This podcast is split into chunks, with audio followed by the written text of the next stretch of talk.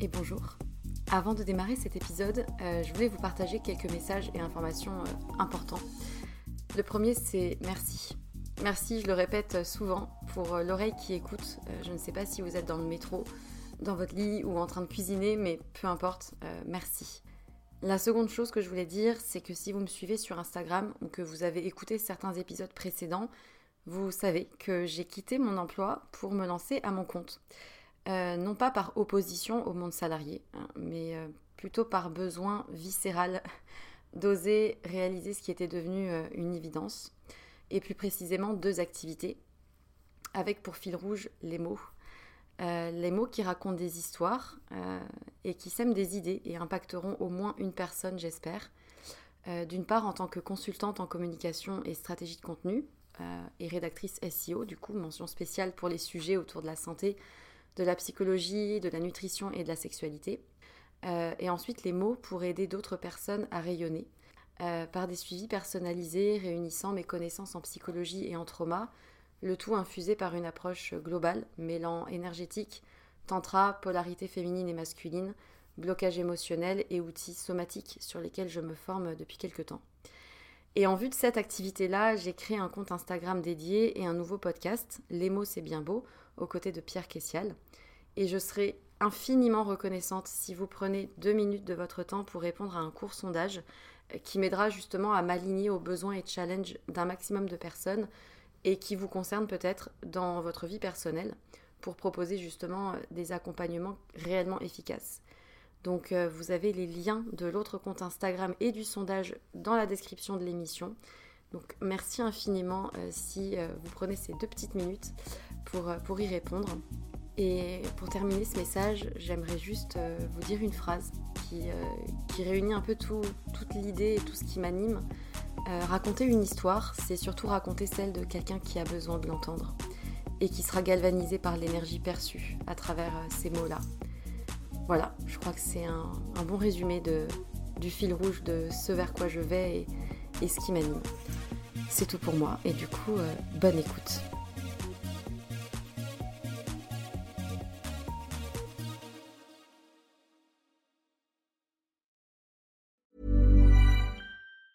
If you're struggling to lose weight, you've probably heard about weight loss medications like Wigovi or Zepbound, and you might be wondering if they're right for you. Meet PlushCare, a leading telehealth provider with doctors who are there for you day and night to partner with you in your weight loss journey. If you qualify, they can safely prescribe you medication from the comfort of your own home. To get started, visit plushcare.com slash weight loss. That's plushcare.com slash weight loss. plushcare.com slash weight loss.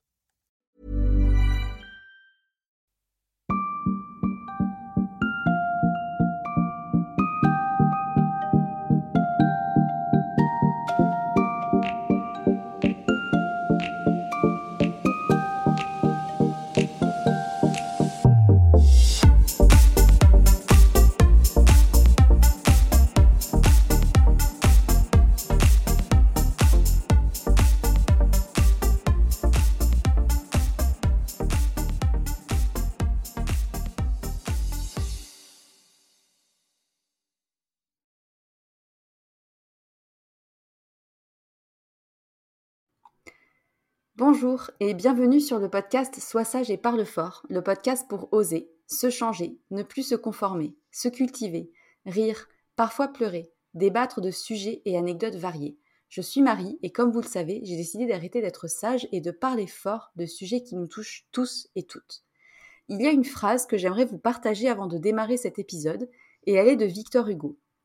Il a dit Tu n'es plus là où tu étais, mais tu es partout là où je suis. Perdre un être cher est malheureusement notre destin à tous et à toutes. Le temps passe et les années filent et la mort vient frapper à notre porte. Et parfois, pour on ne sait quelle raison, la mort arrive bien plus tôt que prévu, injuste, incompréhensible, inexplicable. Elle se manifeste parfois alors que rien ne le prédestinait. Ou peut-être que si finalement, si l'on en croit Audrey avec qui j'avais fait un épisode sur la médiumnité. Aujourd'hui, comme vous l'aurez compris, nous allons aborder la mort, mais surtout l'amour l'amour avec un grand A que peu de personnes ont la chance de connaître. J'ai beaucoup d'émotions à faire cet épisode aujourd'hui car je reçois une personne de ma famille et plus précisément ma cousine Lucie, installée en Suisse depuis plusieurs années. Lucie est une femme vibrante, sensible et touchante qui ne laisse pas indifférent. Lucie a eu la joie de rencontrer ce que l'on pourrait dire être son âme sœur. Une histoire d'amour forte et incroyable qui ferait rêver plus d'un. Mais la vie en a décidé autrement. Et j'espère que son histoire vous touchera autant qu'elle me touche, une histoire qui fait réfléchir sur l'amour, le rapport à la vie et à la mort, et le courage de se relever et d'avancer coûte que coûte. Alors, bonjour Lucie, je te laisse te présenter, nous dire qui tu es, quel âge as-tu et ce que tu fais dans la vie. Oui, ah, waouh, je suis juste euh, déjà émue par tout ce que tu as dit. Alors, euh, bah, donc, euh, bah, j'habite effectivement en Suisse, je suis d'origine française, je j'habite dans une toute belle région entre le lac et les montagnes. ça fait 13 ans que j'habite ici et, et puis bah, j'ai 39 ans. Je travaille dans les ressources humaines, dans l'administration publique et je m'occupe notamment d'accompagnement en lien avec la gestion de carrière, les, souhaits d'évolution professionnelle, des coachings, des bilans de compétences. J'aime beaucoup mon métier. Et je suis également la maman de deux, deux, enfants, un garçon qui a 9 ans, qui a tout juste 9 ans, et une fille qui a 6 ans et demi. Voilà, donc c'est une première quand même pour moi de, de, parler parce que j'ai quand même plutôt l'habitude d'écouter les autres. Alors voilà, j'espère que je vais pouvoir être assez claire dans mes propos. Alors, outre le fait que tu sois forte et résiliente, comme je l'ai dit au début de l'épisode, bah, tu es ma cousine, donc je suis encore plus mmh contente de t'accueillir dans ce podcast. Mmh. tu as eu la chance de vivre une histoire d'amour assez incroyable, enfin de mon point de vue, mmh. avec Julien qui est également le papa de tes deux enfants. Est-ce que tu peux nous raconter un peu ton histoire, ta rencontre avec Julien et un peu ce qui a caractérisé votre relation? Ouais, alors euh, écoute, mon histoire, moi j'ai grandi, euh, grandi à Paris. Moi j'ai fait ma scolarité standard euh, à Paris. j'ai fait mon, mon, bac L. Je suis partie après dans des études de psycho parce que voilà, j'aimais bien j'aimais bien comprendre comment fonctionnait l'être humain. Et puis, en fait, bah, la question s'est posée à un moment donné de pourquoi pas partir à l'étranger, faire une année Erasmus, parce que bah, ma sœur, ton autre cousine, avait fait une année en Erasmus en fait en Angleterre, et puis bah, trois ans auparavant, et j'avais trouvé ça chouette. On avait été la voir avec les parents. Et, on avait trouvé ça, enfin j'avais trouvé ça vraiment sympa. Et c'est vrai que j'avais mon petit monde à Paris, mes amis, ma famille, et puis j'avais envie de, ouais, de, à 20 ans, de, de, découvrir autre chose, de, profiter de la vie, de changer, ou sortir aussi un peu de mon cocon familial et amical connu. Donc, donc, je suis partie en Erasmus pour faire cette troisième année de psychologie. Euh, et, c'est drôle parce qu'à la base, euh, je devais partir à. Enfin, j'avais demandé à partir à Brighton. Euh, c'était bah, c'est une petite ville près de la mer au sud de l'Angleterre. Je trouvais ça sympa d'aller en Angleterre, mais quand même, est au sud avec peut-être un peu de plus de ciel bleu et de soleil. Et puis, bah, pour finir, c'était mon deuxième choix qui a été pris, c'était à Manchester. Et, et, donc, c'est là que, bah, que j'ai rencontré que j'ai rencontré Julien, qui lui aussi devait à la base ne pas aller à Manchester, il devait euh, partir euh, à Swansea, je crois, c'est au Pays de Galles. Et puis bah, pour finir, euh, voilà, il se retrouvait aussi à Manchester. il faisait sa dernière année, sa troisième année de, biologie. Et lui, venait de, de Bordeaux. Ben voilà, euh, Erasmus, hein, donc je sais pas si tu as vu l'auberge espagnole, mais c'est pas, c'est pas, on est en Angleterre, donc c'est pas aussi euh, caliente, j'ai envie de dire, euh, mais, mais en tout cas il y a cette idée de, bah, de, de, tout le temps avec d'autres étudiants étrangers, et puis ben, en l'occurrence tu te retrouves facilement entre Français aussi. et puis, et puis bah, de fil en aiguille, de soirée en soirée. on avait aussi l'habitude, ses parents envoyer régulièrement des colis avec des petites spécialités françaises, genre de la tartiflette mmh. ou du vin, aussi du vin blanc, du sauterne, des choses comme ça, du foie gras, etc. Et puis, et puis il y a eu un soir, ben, un soir on avait fait une tartiflette partie. Et puis, et puis d'ailleurs, ma sœur était là. C'était aussi l'anniversaire de mon père, en 21 novembre 2003. Et, euh, et puis bah voilà, on, il m'a raconté, il a raconté des blagues toute la soirée. Bon, c'était déjà vu avant, on était parti en week-end avant à Londres. Je sentais qu'il y avait un truc qui qui me titillait chez lui. On était voilà, beaucoup déjà dans la séduction par email, hein, parce qu'à l'époque, il n'y avait pas de, mmh. de téléphone, il n'y avait pas. Voilà, on était vraiment par email. Et puis, et puis ouais, on a fait cette soirée et je suis tombée un petit peu. ouais, j'étais, j'étais conquise. voilà, j'étais conquise. Et malgré le fait qu'il faisait des blagues, mais vraiment, mais vraiment pourries, je sais pas comment j'ai pu être conquise en fait. Il faisait des blagues. Il y avait une blague qui, me, racontait cette soirée-là. C'était justement des trucs du niveau. Bah, c'est un gars, il rentre dans un café et, et plouf. voilà. Donc c'est pas vraiment drôle, mais moi ça m'avait, je sais pas, voilà, ça m'avait quand même touché. donc je rigolais et je me rappelle que ma sœur m'a dit oh là là dès qu'il parlait tu rigolais. pourtant c'était quand même pas du haut niveau. Et puis et puis ben à la fin de la soirée, ben, on s'est embrassé, il est venu, enfin il est venu vers, c'est lui qui a fait le premier pas et, j'allais partir, puis il est venu me retrouver pendant que j'allais chercher ma veste et puis et voilà, il m'a Euh, et, c'est drôle parce que juste après, je me rappelle, euh, le lendemain, on en. Bah, n'habitait pas dans les mêmes résidences universitaires et je me suis retrouvée dans ma résidence à moi et euh, voir un autre copain français qui s'est retrouvé après notre témoin, enfin mon témoin de mariage.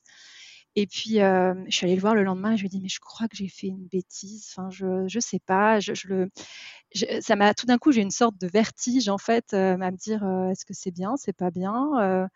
moi, je sortais d'une relation assez longue, enfin assez longue à cet âge-là, ouais, de, deux ans et quelques. Et j'avais pas forcément envie de me mettre avec quelqu'un, surtout que c'était en novembre, c'était encore le début de l'année étudiante. Et puis, bah, de son côté, lui, je pense qu'il était aussi venu dans l'idée de profiter de la culture anglaise euh, dans tous les sens du terme. Euh, et puis, euh, donc voilà. Et, mais, et, puis après, ben, voilà, j'ai dit que j'avais eu peur de m'être plantée. Et puis bah, finalement, c'est passé une année d'étudiante, enfin d'étudiants Erasmus magnifique. On, était beaucoup l'un, on vivait vraiment l'un avec l'autre. je squattais toujours dans son appart. on a profité pour voyager, faire des petites escapades. Euh, voilà, c'était très très intense. On a vachement profité. C'était très très dur de se quitter à la fin de l'année académique quand lui repartait du coup à, Bordeaux. Et puis bah moi je devais aussi rentrer euh, après à Paris. Et, euh, ouais, c'était vraiment vraiment difficile de se quitter. Je me rappelle à l'aéroport, on, était vraiment un couple un peu chamallow comme ça, tu vois, un couple devait partir et puis il revenait, on se refaisait des câlins puis on n'arrivait pas à se séparer, il repartait, il revenait. Enfin, c'était, on pleurait. Enfin, c'était, c'était vraiment déchirant. Alors que voilà, on avait que 20 ans et ça faisait que euh, que même pas une année qu'on était ensemble. Bref. Et euh, et puis bah on a après on a vécu la distance en fait pendant pendant un an et demi. Euh, ben moi à Paris, donc lui à Bordeaux, et on a fait, on a fait, voilà, on a fait du TGV régulièrement, un coup lui, un coup moi, on arrivait à se voir quand même, allez peut-être une fois, ouais, une fois par mois, une fois tous les mois et demi, et c'était vraiment magique, euh, c'était magique. On avait beaucoup de rituels aussi euh, pour se quitter, lui me laissait des messages dans mon dans mon portefeuille, ouais, plein de petits plein de petits rituels en fait, de, symboles dans notre histoire. C'est, il y a beaucoup de ça et et puis après, ben moi j'ai cherché à me rapprocher de Bordeaux parce que quand même au bout d'un an et demi on trouvait ça long, euh, même si c'était magnifique de se retrouver, on profitait, mais après dès qu'on se quittait, c'était voilà déchirant. Et, euh, donc j'ai fait ma dernière année de master en psychologie à, du travail à Albi. Et euh, donc j'étais un peu plus près de Bordeaux. Et, euh, et, puis bah, après, je me suis installée une fois que j'ai fini mon, master. Dès que j'ai pu entrer dans la vie active, euh, je suis allée euh, à Bordeaux et il m'a rejoint. Enfin, j'avais pris un appartement, il m'a rejoint, etc. Et on a commencé notre vie à deux et c'était pas évident parce qu'en fait, c'était assez déséquilibré en fait quand je suis arrivée à Bordeaux parce que lui avait encore bah, ses études. Il était ingénieur agroalimentaire. Enfin, il allait faire des, il faisait des études d'ingénieur agroalimentaire. Et, euh, et puis, ben, moi, je travaillais. Lui avait sa famille, il avait ses amis, il avait son basket, il avait plein de trucs. Et puis moi, bah, je, travaillais, donc j'avais un autre rythme. Et euh, je me rappelle que c'était assez compliqué entre nous à ce moment-là. Et pendant une année, à la fin de l'année, on s'est, franchement, s'est posé des questions si c'était bien de rester ensemble ou pas. on a vraiment failli, failli se séparer. Et finalement, on, avait l'opportunité, ben, Julien avait l'opportunité de faire aussi un stage à l'étranger et il a trouvé un stage en Angleterre, en Angleterre ouais, au nord de l'Angleterre encore, près de l'Écosse, à Carlisle. Et, et, donc on est parti, on est parti là-bas et ça nous a sauvés. Ouais, ça nous a vraiment sauvés. Et puis voilà, puis après on arrive en Suisse et puis on a profité de la vie d'adulte à deux, et puis après à, trois, et puis après à quatre. Mais c'est voilà, c'est une relation très très magique en fait, avec plein de symboles, plein de rituels. On avait, on a notre chiffre fétiche du 21. on s'est rencontrés à 21 novembre et à chaque fois le 21 il apparaissait dans je sais pas on allait au restaurant on avait la table 21 on allait à l'hôtel on avait la, chambre numéro 21 c'était partout et voilà et c'est ça l'est encore aussi pas mal pas mal aujourd'hui ce 21 et du coup je sais euh, voilà. Je sais euh, qui est-ce qui m'envoie souvent les, 21 mmh. donc euh, ouais on, on, avait vraiment un amour très très fort et très ouais très fort pas fusionnel au sens passionnel je dirais pas ça mais mais juste ouais profond. En fait on l'a caractérisé notre relation on l'a caractérisé souvent c'est fluide. C'est juste fluide en fait. C'est simple c'est fluide on se pose pas de questions c'est très rarement très rarement euh, ouais, engueulé, on s'est très rarement euh, disputé.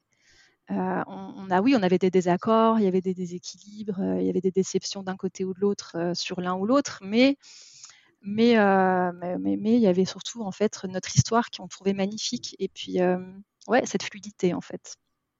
Hmm. Et, et, du coup pour parler un peu de Julien, Quel homme est-il? Quelles sont ses passions, ses caractéristiques un petit peu? ouais, alors Julien, c'était un homme, plein de vie. je dirais qui avait soif, soif d'aventure, soif de projets, de découvertes, de défis, et c'était aussi, bah, il était il était très sportif. Il avait, il a toujours fait du sport pendant pendant son enfance. Il avait il s'était essayé au foot, après il avait fait du judo, du basket longtemps. Et puis, euh, et puis après, quand on a fait une année justement en Écosse, en Angleterre, près de l'Écosse, on n'était pas loin du Lake District. Et c'est une région euh, où tu as des petites montagnettes de, euh, je sais pas combien elles font, peut-être 1000 mètres et encore, peut-être, ouais, 1000 mètres d'altitude. Et, et encore, peut-être 800. Et, et puis du coup, bah, il a commencé à adorer monter les montagnes, euh, faire du VTT, tout ça. Puis alors après en Suisse, je te raconte pas quoi. C'est, il disait que c'était vraiment un super terrain de jeu. Donc euh, c'est quelqu'un qui a été, ouais, qui était aussi connu euh, pour avoir plein de dynamisme, d'énergie, qui arrivait à booster les autres, très taquin. donc ça pouvait avoir un côté sympa, mais aussi un côté, un côté un petit peu fatigant des fois. Faut dire ce qui est. Euh, et, il aimait beaucoup, en fait, la simplicité, je crois, juste de profiter d'un d'un repas, d'un apéro entre amis, en famille, euh, euh, refaire le monde, discuter, jouer aussi. On a eu une phase même même jusqu'à tard hein, de, jeux entre adultes, enfin de voilà de jeux de société. ouais, il y avait un côté aussi un petit peu pas enfant, parce qu'en on a tous une part d'enfant, je pense, mais, euh, mais il acceptait cette part-là et, euh, et, il la vivait pleinement dans, sa, dans son côté enfant libre et, joyeux. Et il aimait beaucoup, beaucoup la nature. Et c'est vrai que le sport, ben, arrivé en Suisse, il a commencé à faire pas mal, euh, pas mal de. Il a été un peu embarqué par les copains au travail, les collègues qui, qui proposaient aussi des défis sportifs, multisports. Et il a découvert les raids, les raids d'aventure où tu as de la, du trail, tu as du VTT, parfois du, canoë ou, du paddle ou voilà, tout plein de, tout plein de choses. Et, et, ça, voilà, il adorait ça parce que c'était à la fois, ben, il se dépensait, puis en même temps, il profitait de la nature. Et, il était très sensible à, à, la protection aussi de l'environnement. Mmh. c'était, c'était vraiment important pour lui de, de, bien trier les déchets, de faire attention à comment consommer, pas trop utiliser la voiture. ouais, c'était quelque chose d'important. Puis ouais, et puis il y avait un peu ce côté aussi quand même, faut dire ce qui est râleur. Euh, ouais, râleur et puis assez susceptible quand même. Mais avec moi, je crois qu'il avait appris au bout d'un moment à, ouais, quand il avait une petite tension, un truc qui, qui, le dérangeait, au début, il, tu vois, il boudait un peu, puis après, au fur et à mesure de notre relation, je crois qu'il a appris un peu à revenir, à rediscuter, à s'excuser. Et ouais, je crois que j'étais fière de, de l'avoir fait évoluer là-dessus. Comme quoi, on dit que les gens changent pas, qu'on peut pas faire changer les gens et tout, mais en fait, je pense que quand tu as une relation avec quelqu'un qui dure pendant des années, tu évolues mmh. forcément, en fait. Ouais, je pense que bah, l'autre est un, pour moi, c'est un, un, miroir où ça fait générer des choses, où ça, il te fait travailler forcément, il appuie là où ça fait mal. C'est comme les enfants des fois, tu sais, les enfants des fois, ils appuient là où, ils appuient là où ça fait mal et ça te fait travailler. Et, et oui, je pense que tu, en tout cas, moi, c'est ma vision aussi du couple dans l'idéal, quoi, c'est de se dire qu'on on, traverse une, une, une, période de vie ensemble et puis on, on se en plus, on, était jeunes en fait, hein, mine de rien. Euh, donc, euh, on s'est beaucoup construit, co-construit ensemble. Et euh, voilà, donc c'est vrai que c'est. Oui, je, suis d'accord. Je pense qu'il y a possibilité dans un couple d'évoluer, grandir encore et de, de s'influencer l'un et l'autre. Ouais. Et, et, du coup, bon, malheureusement, votre histoire a, a, pris une tournure que, bah, que personne n'attendait. Est-ce que tu peux nous raconter ce qui s'est passé et qui a changé ta vie? Mmh bah, écoute, ça faisait ouais, ça faisait donc un an qu'on était, là dans la ville où je suis encore aujourd'hui, parce qu'il avait changé de travail. donc on a dû déménager pour trouver un lieu lieu d'habitation entre son travail et puis mon travail. Donc on s'est trouvé vraiment à mi-chemin entre les deux. et bah, comme je disais, il était super sensible à la question écologique. Donc ça faisait ça faisait une année qu'il se rendait au travail à vélo. Euh, elle travaille dans une chocolaterie. Le, cliché de la Suisse, j'adore. et, euh, et puis, euh, donc, il se faisait quand même 27 km x 2. ouais, ouais, ouais, c'est énorme. Ouais, Mais voilà, il adorait ça parce qu'en même temps, il faisait son sport, ça lui permettait de, ouais, de s'entraîner. Et puis, bah, c'était bon pour la nature. Et puis après, alors, euh, bon, les vendredis soirs, je t'avoue qu'il était dans un état de fatigue, euh, des fois un peu chiant parce que, voilà, tu as envie de dire, mais prends la voiture, enfin, je sais pas. Et, euh, et puis, et puis ouais, voilà. Donc, il prenait le, il prenait le vélo et, et puis la deuxième année justement est, qu'on était dans la maison, dans, on était, je, lui ai quand même dit, ça serait quand même bien de prendre une voiture, une deuxième voiture, euh, euh, parce que comme ça, tu peux, euh, quand tu veux, prendre la voiture quand il neige, parce qu'il il, s'est tapé quand même des trajets sous la neige. Oh, ouais. Alors, on avait la chance qu'il y avait aussi un collègue, un collègue qui travaillait dans la même usine que lui, qui habitait pas très loin. Et puis mmh. une autre collègue un peu plus loin. Donc des fois, il s'arrangeait à faire du covoiturage avec avec les autres. Mais je lui dis, tu peux pas pendant des années, enfin dépendre que que, de, que des autres. Et puis, bah ouais, c'est quand même un peu dangereux potentiellement de faire du vélo sous la neige. donc, euh, voilà. Et on avait enfin, euh, donc il avait enfin accepté de prendre une deuxième euh, voiture en septembre. Euh, en septembre 2018. Euh, et puis, euh, et puis bah, un, un vendredi, bah, juste avant les vacances d'automne, pour nous, avant que les enfants soient en vacances, il y avait d'ailleurs ses, parents qui, qui étaient sur le chemin pour, pour, pour venir nous voir une semaine. Et puis, bah, il s'est rendu comme comme quand il faisait beau et chaud. En plus, il faisait vraiment très beau et très chaud euh, pour un vendredi 12 euh, octobre euh, en Suisse. Et j'étais quand même, je me rappelle, j'étais j'étais en, débardeur toute la journée. Enfin, il faisait vraiment chaud. Et donc, il a pris le vélo, forcément. Je pense tellement content de, de pouvoir, de pouvoir être le vendredi, de savoir que le soir il y a l'apéro, et puis parce qu'on avait nos, petites, nos petits rituels de Friday beer mmh. les vendredis, et donc c'est un moment qu'il a adoré parce que enfin il pouvait ouais, décompresser après une semaine et de se dire bon bah j'ai fait tout ce, tout ce, tout ce sport, tout ce, tous ces trajets à vélo, et maintenant je peux profiter quoi. Il aimait bien cet équilibre entre l'effort et puis le, la récompense quelque part. Et, euh, et, donc, je me rappelle, il se levait toujours plus tôt que moi parce que ben, il, se levait, tôt parce qu'il mmh, s'occupait des enfants le soir et moi, je m'occupais des enfants le matin. Et donc, euh, je crois qu'il partait vers 5h45 euh, par là. Puis moi, je me levais peut-être une demi-heure après. Et puis, donc moi, je l'ai pas entendu. Enfin, je, me rappelle juste, l'entendre se lever, mais sans vraiment réagir. Et puis après, je, me rappelle aussi préparer mon thé, mettre de l'eau dans ma bouilloire, regarder par la fenêtre de la cuisine où il y avait nos voitures devant et, je me dis ah bah tiens bah là il a pris le vélo parce que je voyais la voiture qui était qui était garée. Et puis voilà le quotidien, je vais chercher, je vais amener les enfants à, l'école et puis je vais au bureau, etc. Et puis ben là, il y a Ouais, il y a en fait, je sais plus vers quelle heure, il devait être vers 9h30 par là, en début de matinée. j'entends, enfin, j'ai un coup de fil d'une de ses collègues avec qui d'ailleurs il faisait parfois du covoiturage, qui m'appelle, qui me dit: «Bah, écoute Lucie, je suis désolée de te déranger, mais là, je je vois pas, il y a Julien qui qui est pas là à son bureau. Est-ce que tu sais où il est? c'est bizarre qu'il soit pas arrivé. Normalement, il arrive plus tôt. Je sais même pas s'il est là. Enfin, sa chaise, elle est un petit peu de côté, donc je sais pas s'il est dans l'usine, mais on l'a pas trouvé on ne sait pas où il est, donc euh, ouais, qu'est-ce que est-ce que tu en sais plus? Enfin, vraiment, elle était hyper relaxe et détendue, je me rappelle. Et moi, alors tout d'un coup, j'ai eu le cœur qui s'est emballé euh, parce que forcément, sachant euh, qu'il était à vélo, qu'il était parti à 6h moins le quart, puis qu'à 9h30, il n'est toujours pas rentré, arrivé au travail, je me suis dit, c'est bizarre quand même.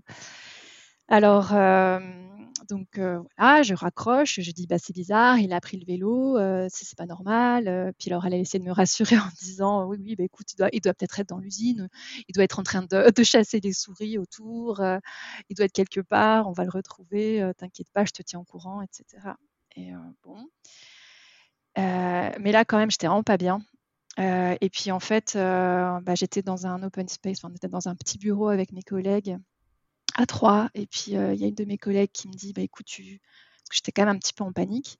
Donc, je leur explique. Puis, elle me dit, mais tu, tu veux pas qu'on. Enfin, peut-être on peut appeler la police, voir s'ils ont des nouvelles? Et, donc, elle a appelé pour moi la police. La police n'avait aucune information à nous donner. Elle a juste pris mon téléphone au cas où, s'il y avait quoi que ce soit, pour me rappeler.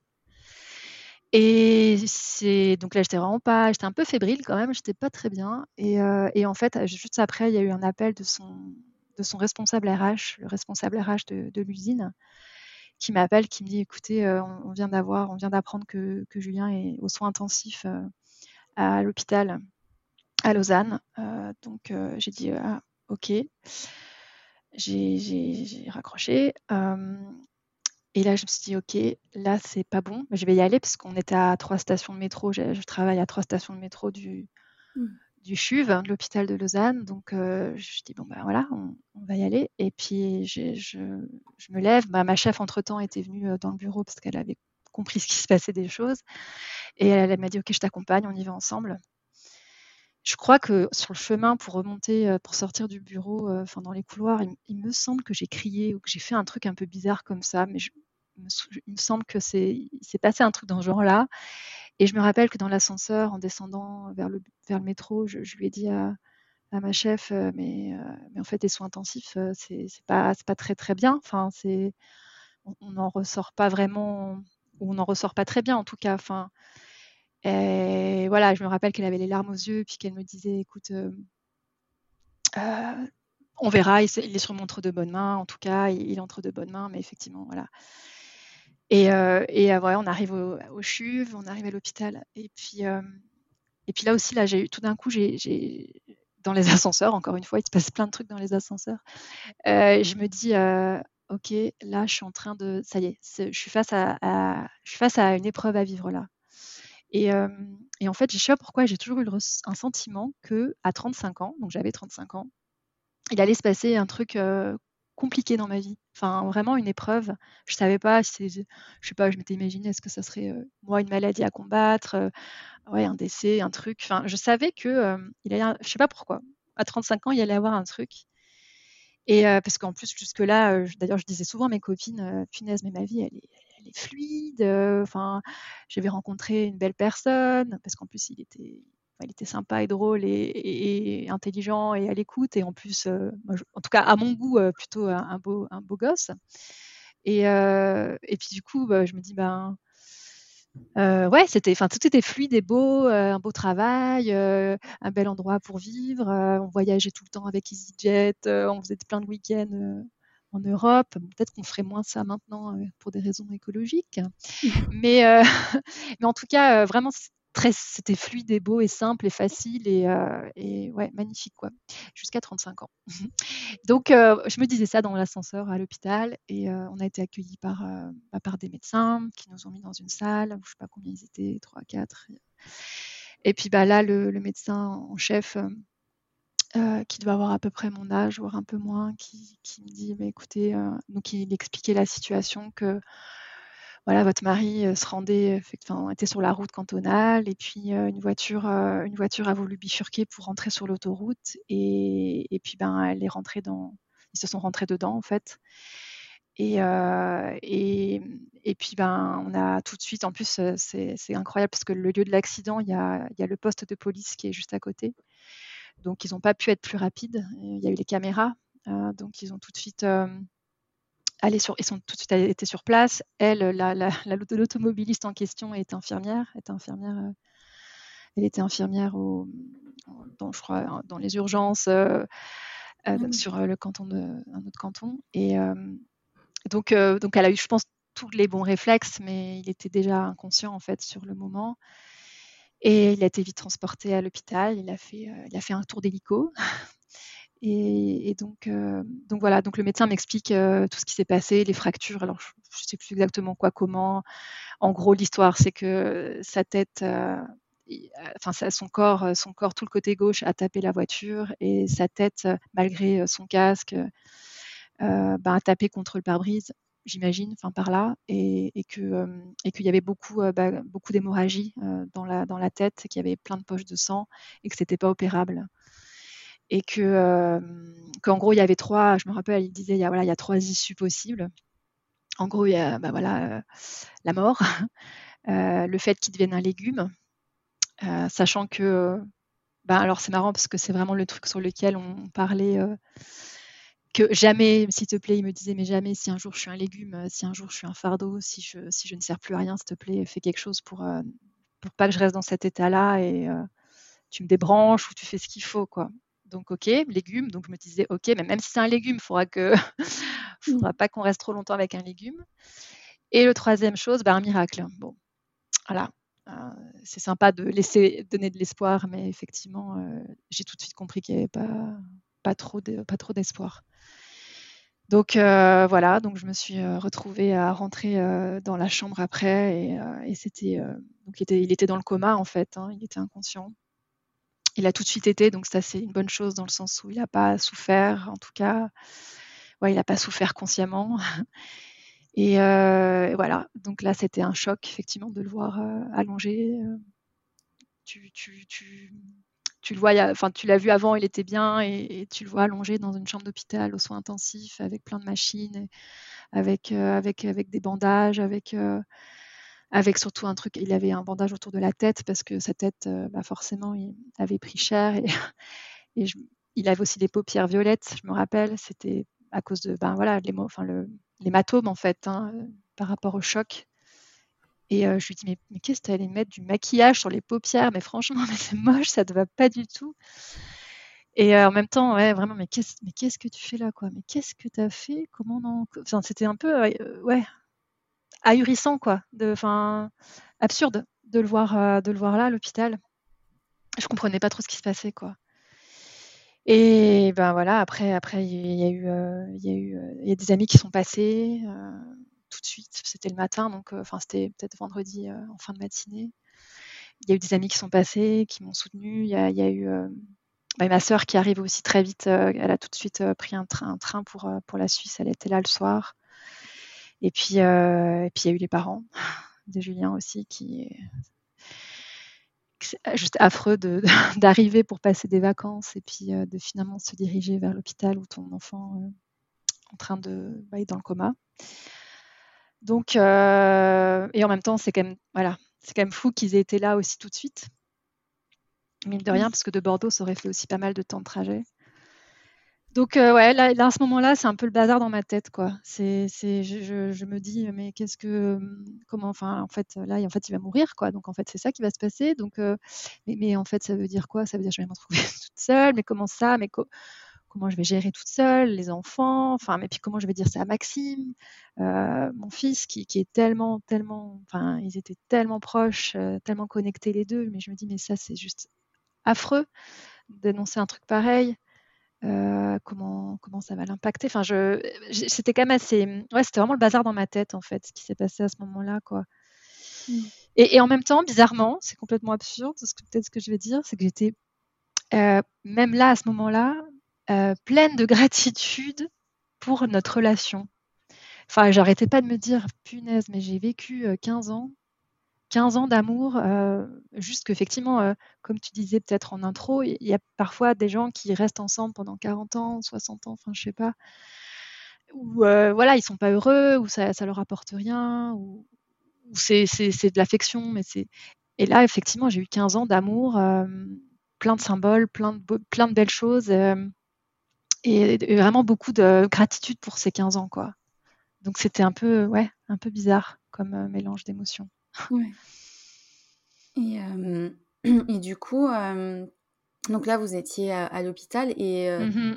comment, comment ça s'est fait le, choix, on va dire, si je, enfin, je sais pas si mm. tu avais vraiment le choix, mais mm. de laisser partir Julien. Est-ce que tu avais vraiment eu le choix et Comment tu as pu euh, prendre cette décision?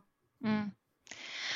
Oui, alors d'une certaine manière, effectivement, euh, bah, moi j'ai malheureusement, euh, j'ai pas, enfin, comment dire, physiologiquement, il, voilà, il était amené à mourir, son, corps n'était pas réparable, et, et, en fait, il est resté dans le coma.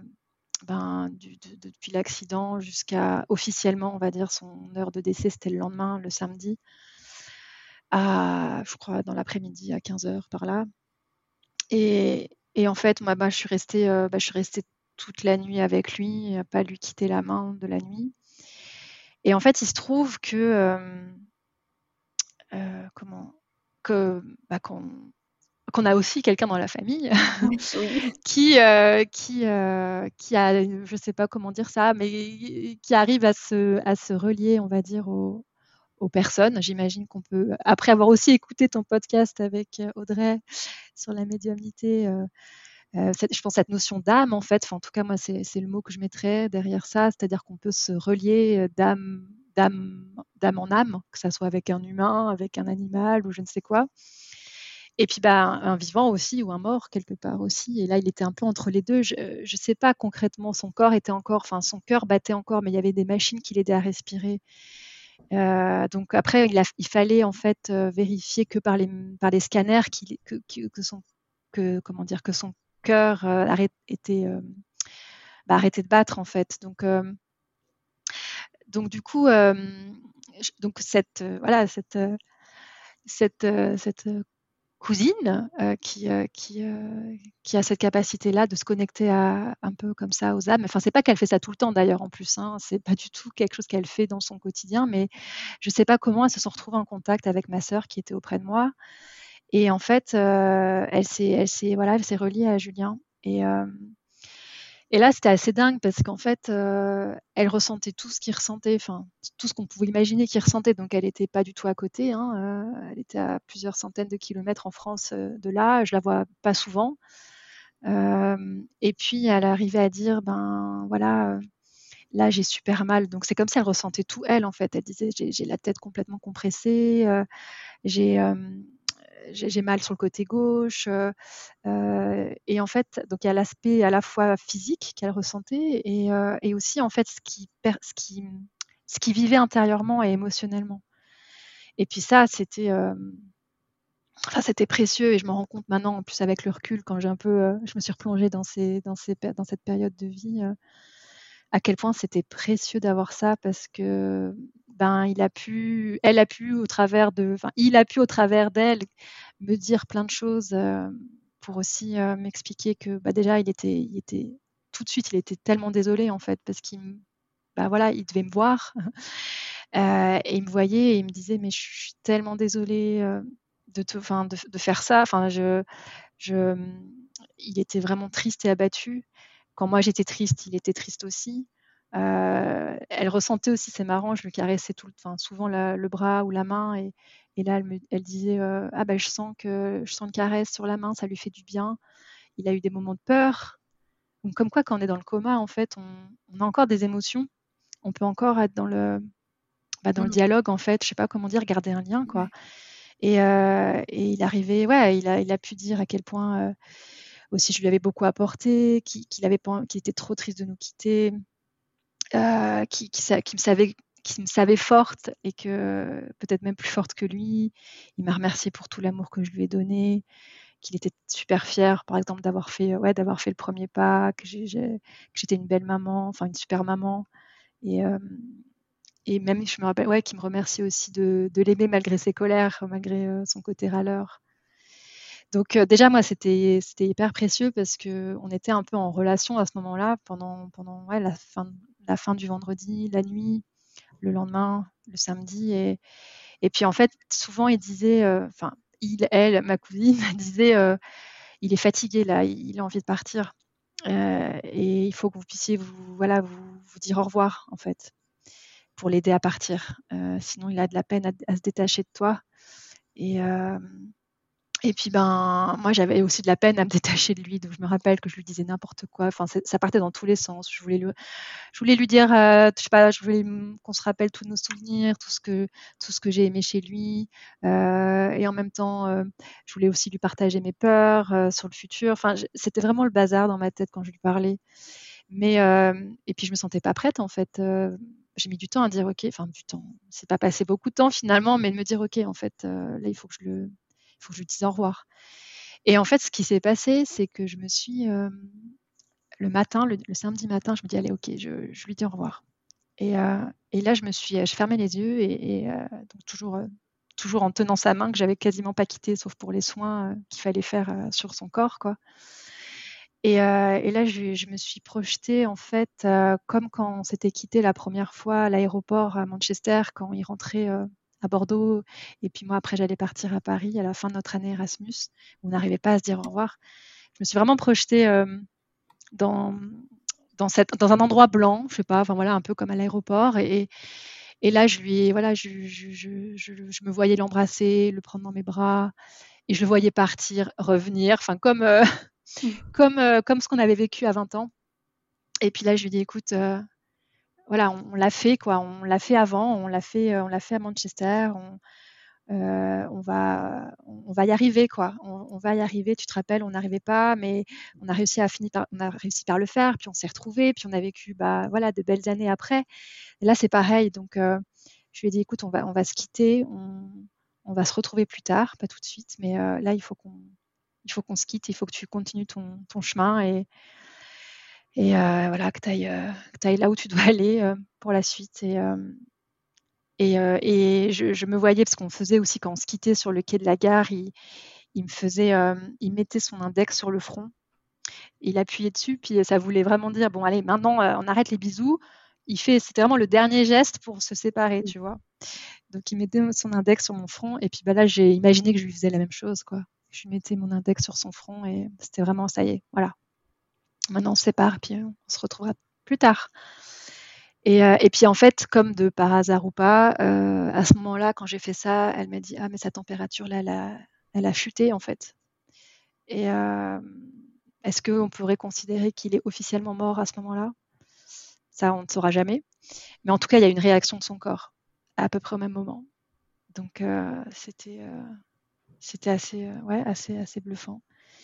Et, euh, et même, enfin, c'est fou parce que même euh, dans ce moment où on échangeait, il arrivait à faire des blagues, enfin, pour dire à quel point c'était bien lui. Enfin, moi, j'ai, j'ai aucun doute sur le fait que c'était bien lui qui parlait. À un moment, il a dit à ma sœur, allez, euh, bon, allez, c'est bon, je vous chauffe la place, amusez-vous bien en attendant. Et, elle l'a vu. Ouais, elle l'a vu partir vraiment à ce moment-là. Je crois, bah, je sais pas si c'était le samedi aussi où elle a vu cette image de lui en, mode euh, en montagne, euh, en short, avec son un t-shirt orange qui est effectivement, effectivement, il avait un t-shirt de sport orange. D'ailleurs, un t-shirt avec lequel Adèle, ma fille, dort. Et, et, donc, elle le voyait elle le voyait debout, les, mains sur les hanches, à regarder l'avenir et puis, et puis à dire ok, ben, voilà, je suis prêt quoi. Un mmh. mélange de peur et de courage et beaucoup d'amour et beaucoup d'amour pour nous quoi. Mmh. Mmh. Mais c'est vrai que ce que notre cousine a, a fait, enfin, tu m'as tu m'as gentiment transmis les échanges SMS qui a eu lieu entre ta sœur et entre notre cousine. Ouais. Et en fait, c'est complètement fou de, de, de lire ce qu'elle ressentait. Et ça mmh me fait beaucoup penser à ce que racontait Audrey, c'est que finalement, mmh. certaines personnes ont cette capacité de se connecter et de ressentir les choses. Et mmh. c'est quand même dingue, en fait, que tu aies pu finalement communiquer avec lui jusqu'au bout, quoi. Ouais. Ah ouais, franchement, je suis tellement reconnaissante de ce cadeau-là parce que c'est. Là, j'ai vraiment eu l'impression, tu vois, d'avoir pu lui dire au revoir. parce qu'autrement, sans ça, est-ce qu'il a. Enfin, voilà j'aurais pas su, euh, je sais pas comment dire, euh, ouais, j'aurais pas pu vraiment lui dire au revoir. Comme on n'a pas pu se dire au revoir le matin, là, euh, bah, peut-être je l'aurais fait différemment, sous une autre forme, mais, mais là, de pouvoir le faire de cette manière-là, puis de, d'avoir, d'avoir les réactions en live aussi hein, de, de la part de, de, notre cousine, ça, ouais, ça faisait un autre effet. Et, et suite à ça, comment est-ce que tu as vécu les premiers mois après son départ et avec les enfants aussi? Mmh. Euh, bon, alors les premiers mois, euh, on est un peu dans la logistique des funérailles. J'étais un peu, euh, un peu ailleurs. J'ai l'impression de, je pense, de, de, de, flotter quand tu te retrouves à devoir choisir un cercueil. Ah, c'est complètement absurde, quoi. donc d'être là sans être là, en fait. Et, et puis après, ben, en fait, j'ai quand même repris le travail assez vite, je dirais. petit à petit, hein, j'ai pas tout repris à temps plein, mais je, je crois après un mois et demi, ouais, j'ai dû reprendre après un mois et demi, peut-être un jour, deux jours. Enfin, puis j'ai augmenté gentiment pendant une année, presque, pendant en tout cas 8-9 mois, je sais plus. Et en fait, ouais, j'étais les premiers mois, j'étais très active. Enfin, la première année, j'étais j'étais hyper active. Je pense que inconsciemment, hein, c'est pas quelque chose que je recherchais à faire, mais j'allais chez des amis en week-end, je recevais du monde. J'arrêtais pas. L'été, je me rappelle l'été qui a suivi, il y avait, il y avait il y avait plein de trucs qui se passaient. Euh, enfin, il y avait des festivals, il y avait des trucs, j'y allais, je dansais. Enfin, j'étais dans une énergie. Euh, j'étais hyper active, quoi. En fait, maintenant, après coup, je me rends compte que c'était euh, juste une manière de ne pas me confronter à la douleur. Mais ça s'est fait vraiment sans que je, sans que je maîtrise, en fait, le processus, quoi. Et hum, puis bah, les enfants, bah, les enfants, ouais, ça a été, ça a été ça a été un peu plus compliqué pour mon fils puisque bah, il avait 5 ans donc à ce moment-là et il avait une relation vraiment très forte avec son papa, il s'en occupait beaucoup, c'est aussi le premier donc il a eu plus de temps, on avait plus de temps à lui consacrer. Il a dit papa avant maman. quand il pleurait, il appelait papa la nuit. et moi, je me faisais gentiment balader. Et j'avais vraiment cette appréhension à comment lui dire, comment lui annoncer la nouvelle, mais comment je vais faire? Enfin, c'est juste, ça me stressait beaucoup. Et, et en fait, justement, il devait, il devait venir le samedi à l'hôpital parce que mes parents arrivaient aussi et ils allaient, ils allaient les prendre en charge parce que jusque-là, c'était mes, mes, super voisines de l'époque qui, qui, les ont récupérées. Ils, ont, voilà, ils les ont fait, elles les ont fait dormir chez elles, etc. Et, et donc, mes parents arrivaient, et puis du coup, les voisines amenaient les enfants à l'hôpital, et puis on devait faire un. Donc là, on avait l'occasion, en fait, de, de bah, peut-être, justement, je me suis posé la question est-ce qu'il faut que les enfants, enfin surtout Maxime, parce qu'Adèle avait deux ans et demi, c'était un peu tôt, est-ce que, est-ce que c'est, ce serait utile qu'il aille, qu'il le voit en fait, qu'il le voit à l'hôpital pour qu'il se rende compte ou pas? Puis en même temps, j'étais embêtée parce qu'il avait quand même, en plus avec le temps, le visage, enfin le la, tête gonflée. Euh, elle avait une forme euh, un peu plus importante avec les hémorragies. Et, puis bah, bah, le corps est abîmé, puis tu as les machines, puis c'est quand même un petit peu glauque comme environnement. Quoi. Donc euh, pour finir, je me suis dit, bon allez, on va voir ce qui se passe. Et puis donc je vais dehors, on va dans l'extérieur de l'hôpital, je vois les enfants. Et puis là, Maxime, il était en fait, il était déconnecté. Quoi. Il était, je me rappelle qu'il il se roulait par terre, euh, je ne pouvais pas lui parler. Euh, dès que je lui parlais, il, partait. Euh, il se, ouais, il faisait des roulades, il se, il se jetait sur le sol. Enfin, il était un peu, bah, je pense, un trop plein de stress, mais qui savait pas comment exprimer. Donc, il n'était pas, on pouvait pas parler avec lui, puis en même temps, euh, il pouvait pas recevoir. Donc, euh, je me suis dit, ok, c'est pas le moment, quoi. Et, et en fait, c'est le soir, c'est le soir où, on s'est au téléphone. Euh, pour lui, je, voilà, je crois que je devais leur souhaiter bonne nuit ou quelque chose comme ça, parce que moi, je rentrais, je restais encore un petit peu et je rentrais plus tard me coucher à la maison. Et, euh, et, là, il m'a dit au téléphone euh, Allez, maman, c'est bon, dis-moi. Maintenant, tu, tu, parles, parle, dis. Enfin, là, il savait, je pense qu'il avait, il était prêt. Puis moi, alors, par, par, contre, je ne me sentais pas de lui dire par téléphone. Ouais. Donc, euh, je lui ai dit Écoute, on, c'est pas, c'est pas l'idéal. En plus, avant de dormir, quoi. Mm. Donc, je lui ai dit Non, écoute, on en parle demain matin. Et quand, quand tu es réveillé, tu, tu, viens dans ma chambre, et puis je te, je, te, raconterai tout. Donc, c'est ce qu'il a fait le, le dimanche matin. Il, dès qu'il s'est réveillé, il est venu dans ma chambre.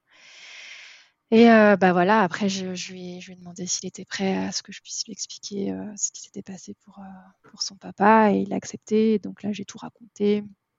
L'accident, le, voilà, le choc, la tête, l'incapacité des médecins à pouvoir euh, soigner son papa, et le fait que du coup, il était tellement blessé que bah, il, est, mort, quoi.